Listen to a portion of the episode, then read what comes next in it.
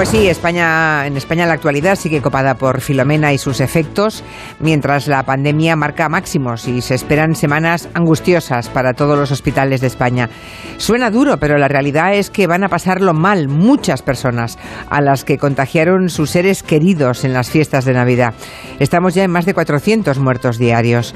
Podemos engañarnos, pero esa es la consecuencia de haber corrido riesgos probablemente innecesarios. El otro virus, el de la extrema derecha, eso que los americanos llaman alt-right, sigue preocupando en Estados Unidos. Quedan solo nueve días para la investidura de Joe Biden y el FBI ha advertido de que hay foros y redes sociales de ultraderecha donde se están planeando acciones parecidas al asalto al Capitolio de la semana pasada. Una revuelta que los demócratas intentan que pase factura a Donald Trump. Mañana, de hecho, la Cámara de Representantes votará el impeachment del presidente saliente. Caso de salir adelante, que es previsible que así sea, pues sería el primer presidente de la historia de Estados Unidos en pasar dos veces por este proceso. Vamos a repasar el futuro personal, político y judicial de Donald Trump y aún más importante, el futuro de la principal democracia liberal del planeta.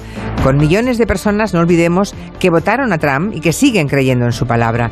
Con esos interrogantes plantearemos el tema de gabinete a Julián Casanova, Estefanía Molina y Javier Gallego.